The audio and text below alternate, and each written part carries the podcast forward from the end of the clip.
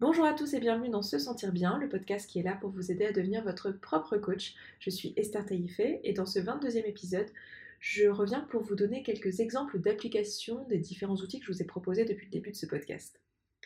Alors, vous le savez, ça fait maintenant 22 semaines qu'on se retrouve tous les vendredis pour parler d'outils d'auto-coaching et ça commence à faire pas mal de choses, pas mal d'informations, pas mal d'outils et je me suis aperçue au fil des semaines que euh, j'avais souvent des questions qui revenaient et que ça pouvait être utile en fait de dédier un épisode à quelques exemples, même si euh, je vous propose des exemples au fur et à mesure des différents, enfin d'introduction des différents outils. Euh, vous consacrer un épisode entier à quelques exemples d'applications, ce sera l'occasion pour moi de vous montrer un peu comment ces différents outils s'articulent et comment on les utilise en pratique sur des exemples concrets. À l'occasion de cet épisode, euh, j'ai rédigé pour vous un document que j'ai appelé la boîte à outils, euh, dans lequel vous allez retrouver tous les outils que j'ai introduits dans ce podcast depuis le début. Euh, c'est juste un résumé écrit, un support écrit et visuel pour pouvoir compléter ce podcast que vous pouvez télécharger dès à présent sur se sentir bien.coach slash boîte à outils. Euh, boîte à outils est écrit donc en, trois mots, boîte à outils, et euh, les mots sont séparés de tirets, les tirets du milieu, les tirets classiques, ceux du 6 si vous avez un clavier averti. Donc vous pouvez télécharger ça dès à présent, vous aurez le lien euh, dans la description de ce podcast.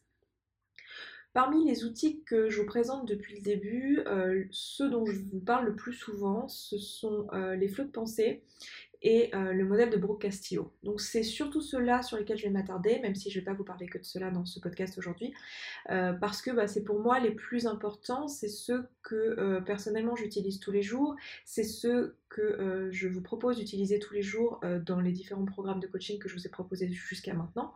D'ailleurs, j'en profite pour faire une aparté que il y a maintenant plus que le programme connaissance de soi. Euh, vous avez été plusieurs à me poser la question de savoir si les autres programmes allaient revenir. Euh, pour l'instant, c'est pas prévu parce que euh, je l'ai remplacé par ce programme qui est beaucoup plus complet et qui contient tout ce que j'ai envie de proposer aux personnes qui commenceraient aujourd'hui avec l'auto-coaching et qui auraient envie de recevoir mon aide. Donc c'est pour ça que pour l'instant j'ai pas rendu disponible les précédents programmes. Euh, je serais potentiellement susceptible dans le futur de les améliorer et de les reproposer, euh, mais pour l'instant c'est pas prévu. Et vous avez et c'était aussi euh, nombreux à me demander si euh, ce nouveau programme allait rester disponible. Et oui, il va rester disponible. Donc euh, vous pourrez le commencer plus tard. vous pourrez le commencer quand vous le souhaitez. Et il dure trois mois à compter du moment où vous le commencez. Donc voilà, je ferme la parenthèse et je reviens sur les exemples dont j'ai envie de vous parler aujourd'hui. Alors, le premier outil dont on va parler, c'est le flot de pensée. Alors, le flot de pensée, c'est une façon euh, d'accéder aux pensées qu'on a dans notre tête auxquelles on n'accède pas normalement. C'est-à-dire que au quotidien, je pense que vous comme moi, euh, on ne sait pas trop ce qu'on pense. On ressent éventuellement des émotions, on n'est parfois pas tellement au courant des émotions qu'on ressent, mais si on est au courant de quelque chose à propos de nous, c'est plutôt qu'on se sent bien ou qu'on se sent mal. on va peut-être avoir une idée de quelle émotion on ressent, mais très souvent on ne sait pas quelle est la pensée qu'on a en tête, qu'est-ce qui génère chez nous ces émotions-là, et on n'a pas trop accès à cette information-là.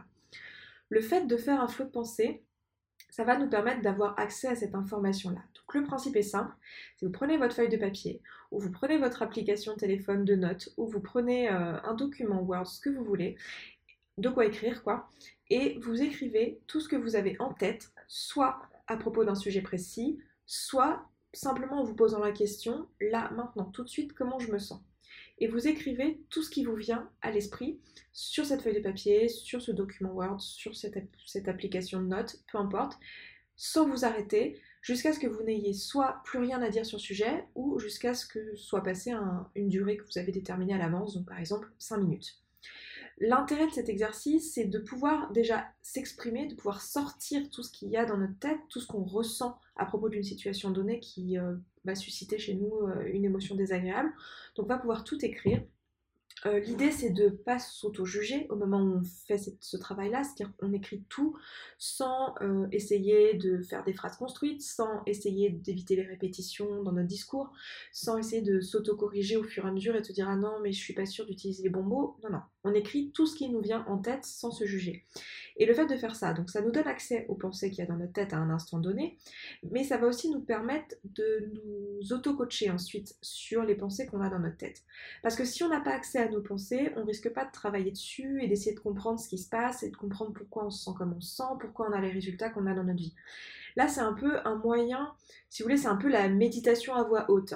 C'est un peu un moyen de prendre de la hauteur sur ce qui se passe dans notre tête en l'écrivant sur papier.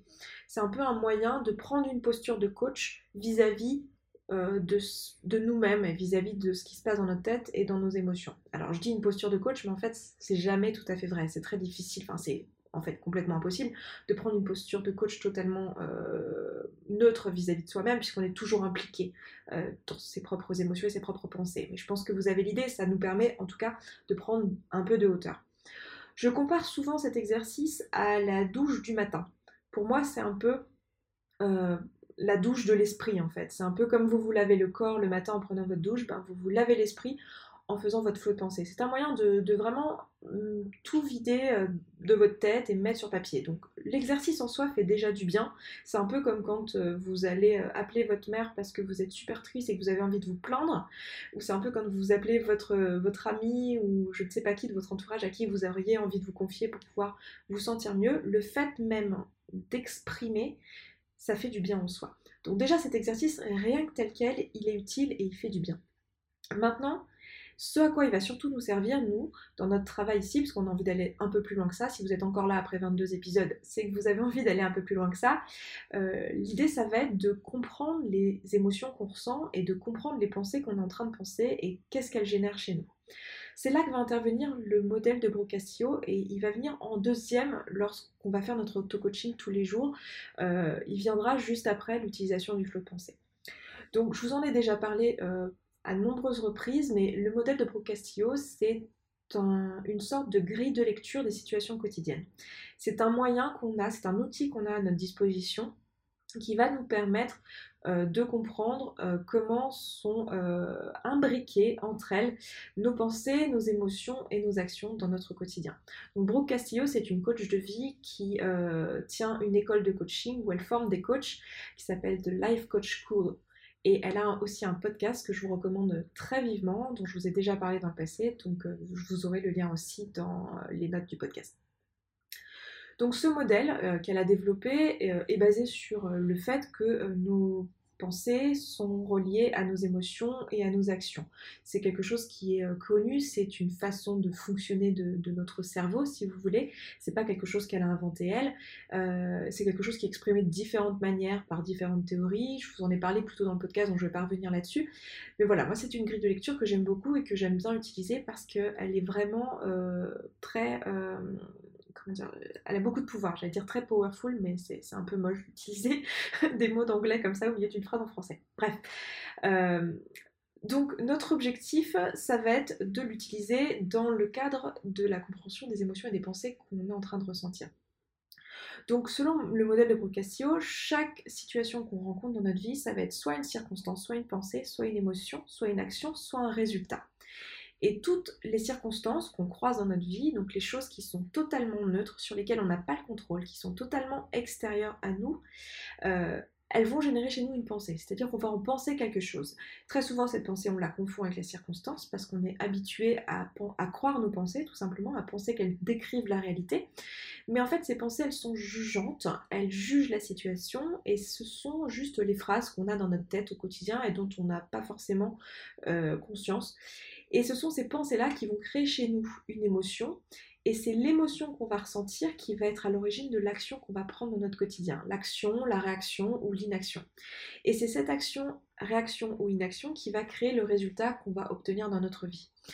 Et le résultat qu'on obtient dans notre vie va toujours confirmer la pensée qu'on a eue au départ.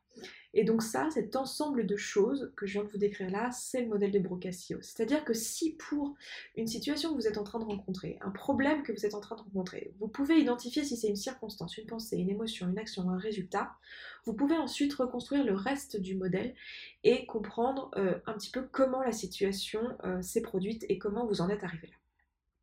Je compare souvent ce modèle à une boîte d'allumettes. Euh, je fais une analogie, si on peut dire ça comme ça, avec une boîte d'allumettes, où la boîte d'allumettes, ce serait les circonstances. Donc c'est quelque chose de totalement neutre, euh, qui contient à l'intérieur plein de possibilités, qui sont les différentes pensées qu'on pourrait croire à propos de cette circonstance, et qui sont toutes... Euh, indifférentes. Je veux dire, on pourrait croire une pensée ou l'autre, ça n'a pas d'importance. Donc les allumettes qui se trouvent dans cette boîte d'allumettes, ça va être la pensée. Euh, et quand on gratte l'allumette, ça va représenter, euh, enfin l'étincelle va représenter l'émotion, donc c'est ce qui va amorcer l'action, c'est ce qui va amorcer, c'est vraiment l'étincelle, le feu, la flamme qu'on a en nous, la chose qui va amorcer toute action. L'action, ça va être la flamme. Et euh, le résultat qu'on obtient, eh bien, ça va être la fumée ou l'objet qui a brûlé c'est un peu négatif, hein, mais je pense qu'au moins c'est une image mentale qu'on peut avoir et qui peut nous permettre de, garder en tête euh, l'enchaînement du modèle de Brocastillo. Donc pour vous donner des exemples, puisqu'on est là pour ça, euh, je vous ai choisi quatre situations dans lesquelles j'avais envie d'appliquer euh, un exemple à quoi pourrait ressembler notre auto-coaching. C'était des situations qu'on rencontrait. La première situation que j'ai choisie, c'est euh, la situation dans laquelle je me retrouverais dans une bibliothèque en train d'essayer de réviser pour un examen qui est important. Et j'essaie de me concentrer, sauf qu'à côté de moi, sur la table d'à côté, il y a des gens qui font du bruit et qui discutent et qui euh, bavardent. La deuxième situation que j'ai choisi d'aborder euh, aujourd'hui, c'est le cas où je suis sur Facebook et je m'aperçois que l'un de mes amis de lycée, que j'ai pas vu depuis longtemps, vient de publier des photos de son mariage et ça fait me sentir très mal. La troisième situation que j'ai choisie, c'est euh, le cas où euh, j'aurais envie d'aller euh, à l'étranger l'année prochaine et j'hésite encore et du coup j'en parle à l'une de mes amies et elle me dit qu'elle trouve que c'est pas une très bonne idée, que ça me ressemblerait pas trop et que c'est bizarre que j'ai envie de faire ça et ça me vexe. Et enfin, la dernière euh, situation que j'ai envie de traiter euh, aujourd'hui comme exemple, c'est le cas où je viens d'apprendre à la télévision qu'il y a des inondations qui ont fait plusieurs morts dans le sud de la France et je me sens pas très bien vis-à-vis de cette situation-là. Donc, pour la première situation, donc la situation de la bibliothèque, mon flot de pensée pourrait très bien ressembler à quelque chose comme euh, ah, ça me saoule ces personnes euh, qui font du bruit à côté, c'est pas normal. Mais qu'est-ce qu'elle fait la responsable de la bibliothèque? Euh, C'est quoi ce vacarme? Mais il pourrait pas chuchoter au moins, ça serait la moindre des choses. Quel irrespect euh, C'est pas un café ici, c'est une bibliothèque, bon sang. ils ne se rendent pas compte que moi j'ai un examen et que eux ils sont là en train de discuter et ça m'énerve. J'aurais besoin de calme. Donc ça, c'est typiquement ce que je pourrais écrire dans mon flot de pensée. vous voyez, c'est pas du tout euh, un langage soutenu. Et encore là, j'ai été sympa parce qu'on est sur un podcast, mais je peux vous dire que dans mes flots de pensée, parfois, il y a des mots plutôt violents. Donc voilà, tout ce que euh, ressent, on l'écrit dans notre flot de pensée sans s'auto-juger et sans essayer de euh, faire le tri. Dans ce flot de pensée, je vais choisir de travailler sur une pensée aujourd'hui qui génère chez moi une émotion désagréable. Donc je peux choisir soit dans, cette, euh, ce flot de pensée d'extraire directement une émotion, soit je peux choisir d'extraire une pensée. Donc je choisis l'un ou l'autre en fonction de la situation et en fonction de ce qui est plus facile euh, dans la situation donnée. Ici, j'ai choisi d'extraire une pensée et j'ai choisi que cette pensée, ça serait c'est pas normal, il devrait chuchoter. Donc si j'extrais cette pensée, euh, je vais pouvoir reconstruire le modèle de Brooke Castillo à partir de cette pensée. Donc ce que je vais faire, c'est que je vais prendre ma feuille de papier et euh, je vais écrire euh, cinq lignes. Sur la première, je vais écrire C pour circonstance. Sur la deuxième, je vais écrire P pour pensée. Sur la troisième, je vais écrire E pour émotion. Sur la quatrième, je vais écrire A pour action. Et sur la dernière, je vais écrire R pour résultat. Et à côté du P, je vais écrire C'est pas normal, il devrait chuchoter.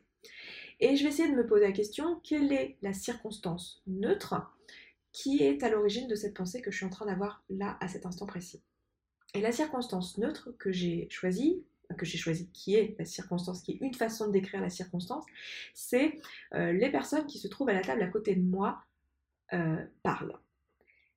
C'est pas les personnes à côté de moi euh, sont casse-pieds, ou les personnes à côté de moi font du bruit, ou les personnes à côté de moi sont irrespectueuses c'est une phrase qui doit être neutre. Neutre, ça veut dire qu'elle ne contient pas de verbe de jugement ou euh, d'adjectif. De manière générale, c'est souvent euh, comme ça qu'on fait la distinction entre une circonstance et une pensée.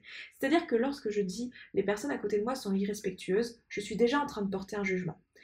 Là, je sais que pour la plupart d'entre nous, quand on commence à faire ce travail-là, on a l'impression que quand on est en train de dire les personnes à côté de moi sont irrespectueuses, on a vraiment la sensation d'être en train de décrire la situation. Mais non, on est bien en train de décrire une pensée qu'on est en train d'avoir à propos de cette situation. Et donc, la circonstance neutre dans ce cas-là, elle peut être décrite comme les personnes qui se trouvent à la table à côté de la mienne parlent. Et comment je reconnais que c'est une circonstance et pas une pensée? Eh bien, tout le monde pourrait s'accorder que cette euh, circonstance est effectivement ce qui est en train de se produire. C'est-à-dire que si je dis les personnes à côté de moi sont irrespectueuses, je trouverais bien quelqu'un qui va me dire euh, Oh mais non, t'exagères, t'es sûr, euh, ils font pas exprès. voilà, je pourrais toujours argumenter. Mais là, si je dis les personnes qui se trouvent à côté, à la table à côté de la mienne parlent, tout le monde sera d'accord là-dessus. Il n'y a aucun jugement là-dedans, il n'y a aucun passif agressif dans cette phrase, si je peux dire ça comme ça. C'est vraiment juste une description factuelle de la situation. Donc du coup, j'ai trouvé la circonstance. J'ai la pensée. Maintenant, il faut que je me pose la question de quelle est l'émotion, donc qu'est-ce que je vais mettre sur la ligne E de mon modèle de Brooke Castillo. Donc, ma pensée c'était c'est pas normal, il devrait chuchoter. Donc, la question qu'il faut que je me pose pour trouver cette émotion, ça va être comment je me sens lorsque je pense, lorsque j'ai cette pensée, cette phrase en tête qui est c'est pas normal, il devrait chuchoter. L'émotion que je peux avoir, elle va être différente selon chacun de nous. Hein. Il n'y a pas une seule façon de faire ce modèle euh, sur cette situation, puisqu'on est tous différents. Mais typiquement, l'émotion que je pourrais ressentir dans cette situation, ça va être de la contrariété, par exemple. Euh, ça pourrait être aussi de la frustration ou de la colère, en fonction de qui vous êtes et de comment vous ressentez la situation. Si vous avez besoin d'un coup de main pour euh, trouver euh, les émotions, ça peut être un peu difficile quand on n'a jamais fait ce travail-là. Dans la boîte à outils, justement, vous avez un tableau avec euh, des émotions désagréables et des émotions agréables. Alors, il n'est pas exhaustif, mais au moins ça vous permet de vous aider dans l'exécution de cet exercice. Donc, typiquement, là, sur ma ligne E, je vais mettre contrariété. Maintenant, je vais me poser la question de quelle action je vais mettre sur la quatrième ligne, sur la ligne A. Donc, ce qu'il faut que je me demande, c'est quand je me sens contrarié, comment j'agis? Qu'est-ce que je fais? Et une action ou inaction, en l'occurrence, que je fais ici, ça va être je marmonne dans mon coin.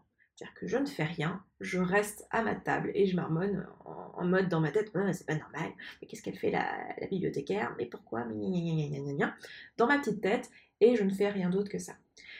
Après, il faut que je réponde à la question, quel résultat j'obtiens lorsque euh, j'agis de cette façon-là. Donc ça, ça va me permettre de compléter la ligne R. Donc qu'est-ce que j'obtiens comme résultat quand je marmonne dans mon coin? Eh bien, euh, la situation ne change pas, c'est-à-dire il continue à faire du bruit. Donc ça, c'est une pensée, hein, c'est quelque chose que je choisis de penser, mais les personnes à côté de moi continuent de parler ou ils continuent à faire du bruit. Le résultat que j'obtiens, ça va être soit euh, une circonstance, soit une pensée. Le type de résultat, la nature du résultat que j'obtiens. C'est soit une circonstance que j'ai créée moi-même, soit une pensée que j'ai créée pour moi-même. Donc c'est quelque chose que je crée, le résultat. Donc là, en l'occurrence, je vais pouvoir soit penser il continue à faire du bruit, soit euh, simplement dire ben, les personnes continuent à parler, puisque je leur ai pas dit que ça me gênait, vu que je m'hormone toute seule dans mon coin.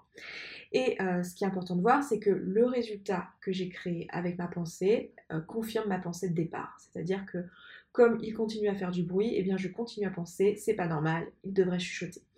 Et tout ça s'auto-alimente et du coup, je reste dans un cercle vicieux et je crée moi-même la situation que je suis en train de vivre qui est désagréable.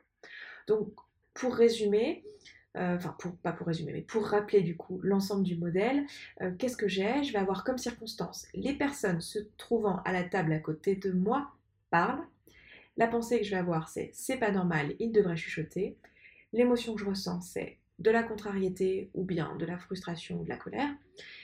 L'action que je mets en place, c'est je marmonne toute seule dans mon coin et le résultat que j'obtiens, c'est il continue à faire du bruit. Et ce résultat confirme ma pensée de départ et donc me convainc encore plus dans le fait que ma pensée n'est pas une pensée, mais bien l'effet et bien euh, quelque chose euh, de réel et une réalité. Parce que plus je fais ça, plus je trouve des preuves à ma pensée de départ et plus je me convainc que ma pensée de départ est en fait une description factuelle de la réalité, ce qu'elle n'est pas. Ça reste une pensée qui est complètement jugeante. Donc dans le travail que je viens de vous proposer là sur cette situation-là, on n'a pas changé la situation. Tout ce qu'on a fait, c'est observer ce qui se passe dans notre tête et observer comment on en est arrivé là. C'est vraiment juste une grille de lecture, c'est vraiment juste une façon d'observer ce qui se passe. Et ça, en soi, c'est déjà un travail très utile. Maintenant, ce qu'on peut faire une fois qu'on a cette grille de lecture, c'est essayer d'aller un petit peu plus loin et de comprendre quels sont les besoins et les valeurs éventuellement qui ne sont pas remplies derrière cette situation. Donc quand je ressens une émotion négative, une émotion qui est désagréable, je vous l'avais déjà dit dans un précédent podcast, hein, encore une fois, de toute façon tout ce que je vous dis là, je vous l'ai déjà dit dans des précédents podcasts, euh, ça vient forcément d'un besoin qui n'est pas rempli, un besoin qui n'est pas comblé. En l'occurrence, typiquement les besoins qui ne sont pas comblés ici, ça va être le besoin de calme, le besoin d'ordre au sens euh, que les règles devraient être respectées, donc au sens ordre social, le besoin de respect, euh, en l'occurrence ici respect de mon travail. Donc, typiquement, ça va être ce type de besoin-là. Dans la boîte à outils, encore une fois, vous avez une liste de besoins qui est à votre disposition. Alors, encore une fois, elle n'est pas mais ça peut vous permettre euh, de vous aider à trouver quels sont les besoins qu'il y a derrière la situation. Et je peux aussi me poser la question de quelles sont les valeurs euh, qui se cachent derrière ça. Quelles sont les valeurs que, euh, qui sont les miennes, qui ne sont pas remplies dans cette situation et qui me posent un problème et qui me créent une frustration, une contrariété, une colère. En l'occurrence ici, la valeur qui n'est pas respectée, ça pourrait très bien être par exemple le respect. C'est-à-dire que chez moi, le respect est une valeur importante et là, euh, on ne me respecte pas, donc ça me pose un problème et on ne comble pas mon besoin d'être respecté. Donc vous remarquez que euh, les valeurs morales sont très souvent aussi des besoins. Tout le monde a besoin à un moment donné de se faire respecter, tout le monde a besoin de, se sentir respecté, mais pour tout le monde, le respect n'est pas une valeur fondamentale. Comment on reconnaît euh, qu'une valeur est une valeur fondamentale pour nous? Euh, Eh bien, on répond oui aux trois questions que je vous propose là, qui est est-ce que je trouve cette valeur profondément belle? Aurais-je la sensation de me renier moi-même si je vivais à l'encontre de cette valeur pour le reste de ma vie Et serais-je fière de moi si je vivais selon cette valeur pour le reste de ma vie? Et si je réponds oui à ces trois questions-là, alors cette valeur est une valeur profonde pour moi. Donc il est possible que pour vous, le respect, euh, ça soit pas aussi important. Alors ça ne veut pas dire que c'est pas important, ça ne veut pas dire que vous n'en avez pas besoin, mais ça veut peut-être dire que ce n'est pas une valeur profonde chez vous. Donc là, vous pouvez vous dire, ok, très bien, dans cette situation, comment je fais pour me sentir mieux? Euh, Eh bien, j'ai décidé de vous parler de tout ça la semaine prochaine. Euh, dans le podcast suivant, je vais reprendre les différents exemples que je propose aujourd'hui, euh, parce que vous le voyez, sinon ça va être très long, et je préfère vous le faire en, deux podcasts, mais on va reprendre les exemples que je vous propose aujourd'hui pour essayer de voir, une fois qu'on a fait cette grille de lecture, une fois qu'on a compris la situation, qu'est-ce qu'on en fait et comment on fait pour se sentir mieux? Donc on va passer au deuxième exemple que je vous propose euh, aujourd'hui. Et euh, le deuxième exemple, c'était euh, l'exemple de mon ami qui publie sur Facebook une photo de son mariage.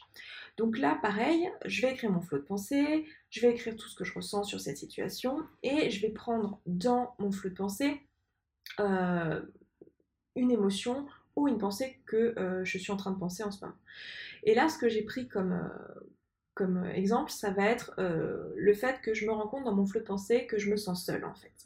Et du coup, je vais faire mon modèle de Brooke Castillo en partant de cette émotion qui est la solitude. Ça aurait pu aussi être de la jalousie, de l'infériorité, peut-être une autre émotion, mais là tout de suite, en lisant mon flot de pensée, je m'aperçois que ce qui en ressort, c'est que je me sens seule. Donc je reprends ma grille de Brooke Castillo, pardon, avec un C, un P, un E, un A, un R sur 5 lignes, et à côté de E, j'écris solitude. Et maintenant, je me pose la question, à quoi je pense lorsque je ressens de la solitude alors que je suis en train de scroller sur mon fil Facebook? Et là, ce que je ressens, euh, et là, la pensée que je pense, je m'aperçois que c'est je suis vraiment la seule à ne pas avoir de vie. Ça, c'est la pensée que j'ai euh, à cet instant donné. Et maintenant, il faut que je me pose la question, donc ça, je vais la mettre sur la ligne P. Et euh, une fois que j'ai identifié la pensée, il faut que je me demande euh, quelle circonstance neutre est à l'origine de, cette pensée. Donc, tout à l'heure, euh, je vous ai dit que la circonstance, ça va être généralement une expression neutre de, de notre pensée, en fait. Une façon plus édulcorée, si je peux dire ça comme ça, de la pensée qu'on a, c'est-à-dire moins jugeant, puisque effectivement, il ne l'est absolument pas. Mais parfois, c'est pas juste une version plus édulcorée ou moins jugeante, ou pas jugeante du tout plutôt, euh, de la situation qu'on est en train de vivre, mais c'est simplement la situation qui a amené chez nous la pensée. C'est-à-dire que des fois, notre pensée, elle n'est pas à propos de la situation, mais c'est juste que la situation nous a amené à penser ça. En l'occurrence, je suis vraiment la seule à pas avoir de vie. C'est une pensée qui m'a traversé l'esprit au moment où j'ai vu une photo de mon ami de lycée, que j'ai pas vu depuis des années. Euh, j'ai vu une photo de son mariage. Donc ma circonstance, ça va être mon ami de lycée a publié une photo de son mariage sur Facebook. C'est totalement neutre, tout le monde serait d'accord avec ça, on peut aller le vérifier très facilement en, en allant sur son compte Facebook, on en a la preuve tangible. Donc voilà, mon ami de lycée a publié une photo de son mariage sur Facebook. La pensée que j'ai eue à la vue de cette circonstance, c'est je suis vraiment la seule à ne pas avoir de vie, ou le seul. Hein. Je, comme je parle à la première personne, c'est vrai que je mets tout au féminin, mais messieurs, ne soyez pas offusqués. et euh, l'émotion que je ressens à la pensée de cette pensée, c'est de la solitude. Maintenant, la question qu'il faut que je me pose pour pouvoir remplir euh, la ligne de l'action, ça va être comment euh, j'agis lorsque je me sens seule dans cette situation, comment j'agis lorsque je ressens cette émotion qui est la solitude? Eh bien, ce que je fais, c'est que je continue à scroller sur Facebook pour en apprendre un peu plus, parce que je suis curieuse, ou alors euh, simplement pour passer le temps. Donc je continue à scroller sur Facebook. Et le résultat que je crée pour moi-même en faisant ça, eh bien, c'est que je reste chez moi, devant mon ordinateur. Donc je me pose la question, qu'est-ce que je crée comme résultat pour moi-même lorsque je fais ça? Eh bien, je reste chez moi, devant mon ordinateur. Et qu'est-ce que je vois? C'est que quand je reste chez moi devant mon ordinateur, ben en fait, ça confirme ma pensée de départ qui est je suis vraiment la seule à ne pas avoir de vie. Donc c'est comme ça que je m'aperçois que le modèle est bien, complété. C'est euh, parce que mon résultat confirme ma pensée de départ et donc renforce mon idée, ma croyance à propos de moi-même qui est que je suis vraiment la seule à pas avoir de vie. Donc là, je peux aussi me poser la question de quel est mon besoin et quelles sont éventuellement les valeurs qui se cachent euh, derrière ce besoin. Donc le besoin que je vais avoir ici, ça va être typiquement de l'appartenance, c'est-à-dire me sentir euh, faire partie d'un groupe, me sentir aimé, me sentir faire partie d'une famille. Euh, donc ça va être le besoin d'affection et peut-être le besoin de connexion avec les autres. Et les valeurs qui se cachent derrière, ce sera peut-être des valeurs comme euh, la famille ou l'amour. Donc ce sera à moi d'évaluer. Hein. Là, je vous fais des propositions, mais ce sera à vous d'évaluer dans votre situation quel est votre besoin et quelle est la valeur qui est associée derrière ça. Donc voilà euh, pour ce deuxième exemple, un petit peu la grille de lecture. Encore une fois, pour savoir comment faire pour se sentir mieux dans cette situation et quoi faire de cette observation, euh, eh bien on en parlera euh, la semaine prochaine dans le podcast numéro 23.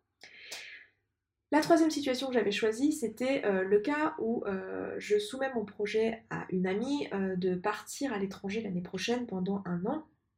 Et cette personne me dit que, que c'est bizarre que je fasse ce choix-là parce que ça me ressemble pas, que je suis plutôt peureuse d'habitude et que euh, voilà, c'est pas quelque chose qui me ressemble et qu'elle a surtout l'impression que je copie euh, les autres de ma classe euh, à vouloir. Je donne encore des exemples scolaires, je suis désolée, c'est les premiers qui me sont venus et il y en a certains qui m'ont été soumis par vous, donc c'est vos exemples.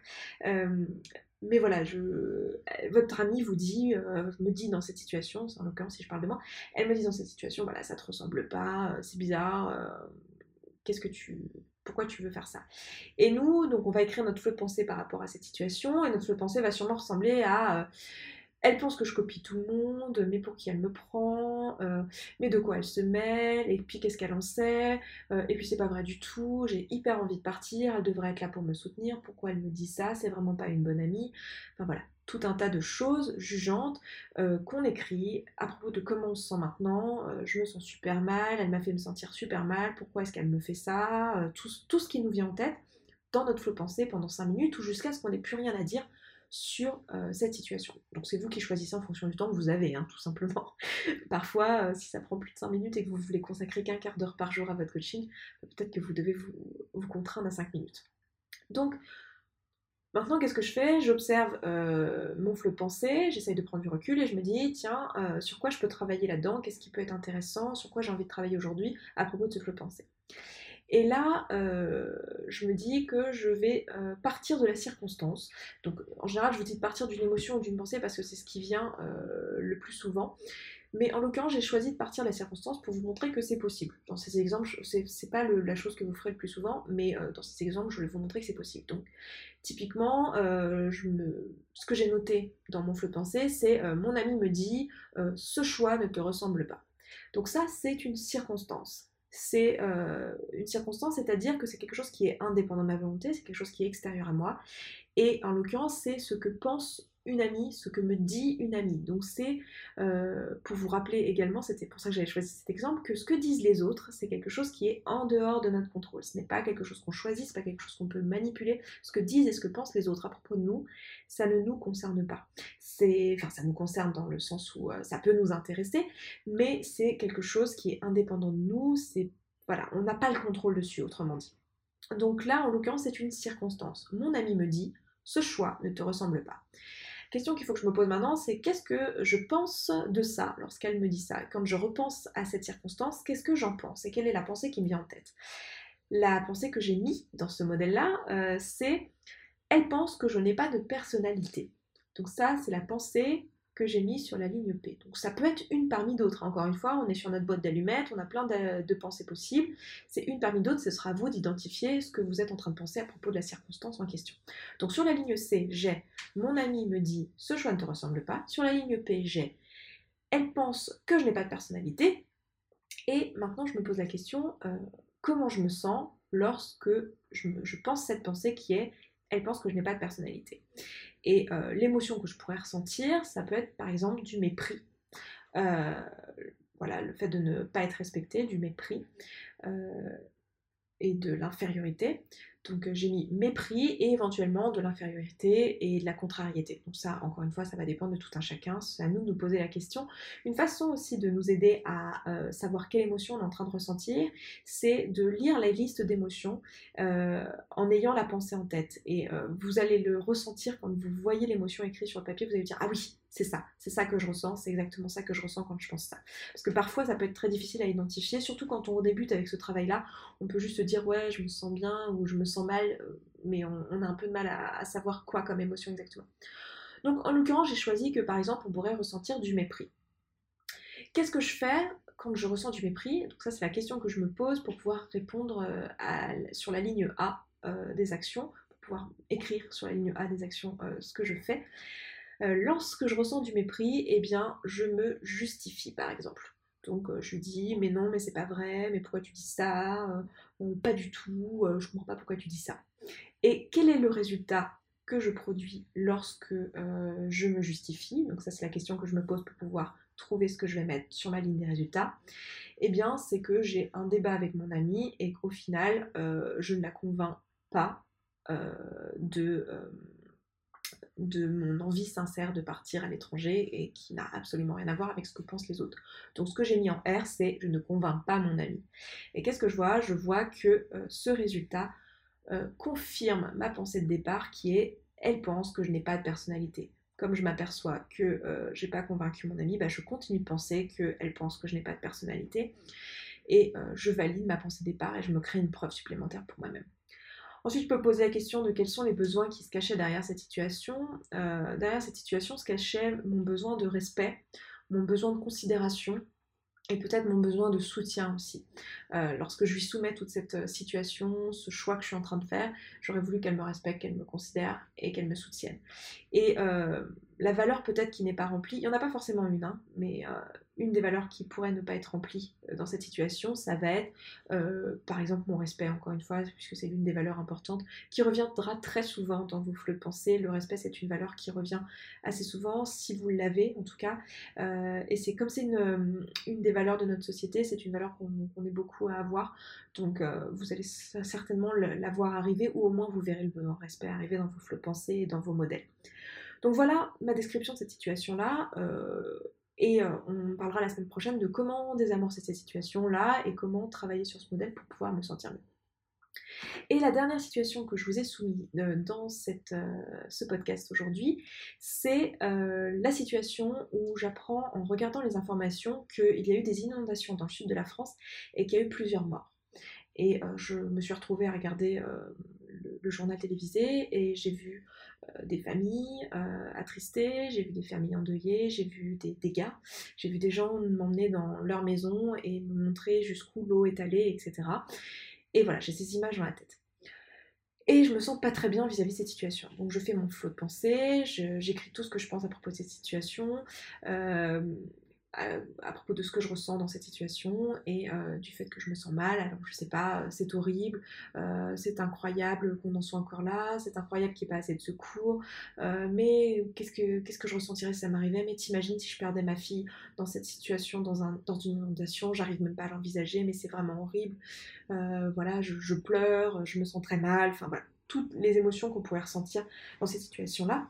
Euh, là, je vous donne des émotions d'un flot de pensée euh, où ce serait de la tristesse, mais vous pourriez très bien ressentir une émotion désagréable qui pourrait être par exemple de la honte de ne pas être en train de pleurer en regardant les informations, alors que c'est une situation qui socialement est censée être très triste.